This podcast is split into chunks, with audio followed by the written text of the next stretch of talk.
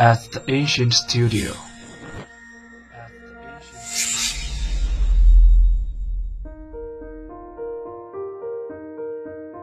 精作剧目，精作音乐，我们用声音说话。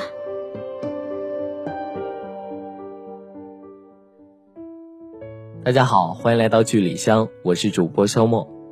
本周推荐给大家的是由周浩辉原著、由剧好听改编出品的广播剧《枯木寺凶化》。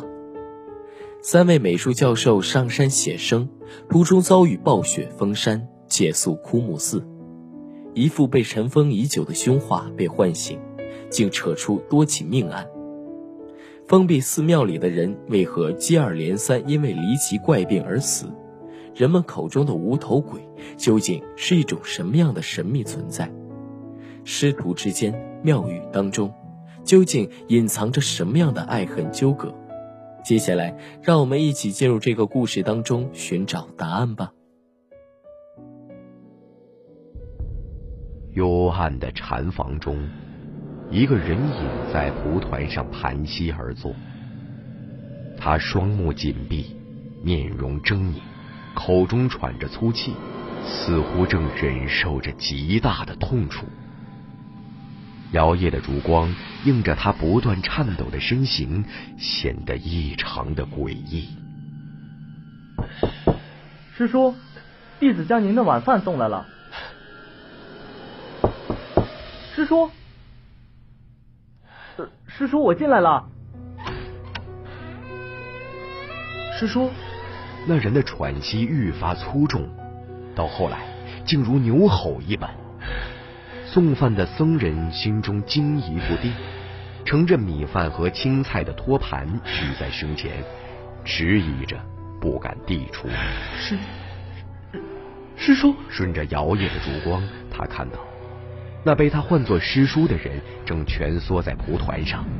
全身剧烈颤抖，痛苦至极，仿佛有什么东西要破体而出。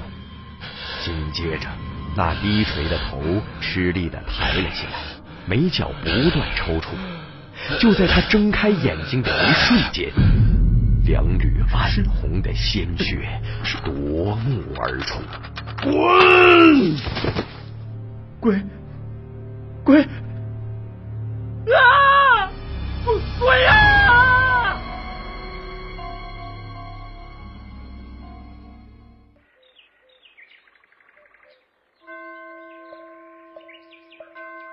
师傅，弟子实在不能控制自己，虽入我佛门，然心中业障始终挥之不去，屡犯嗔戒，枉费了师傅一番教导之心。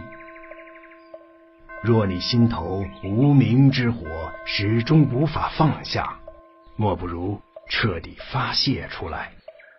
如能因此助你参悟佛理，也算是一种机缘。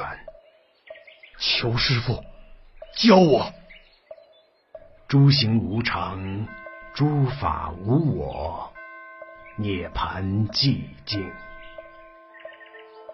那年长的僧人将一个封条贴在一个画匣之上，封条上用古朴的字体写着：“证明封凶化于七二年五月二日。”那长跪着的僧人望向师傅的背影，若有所思，眼神渐渐变得澄澈清明。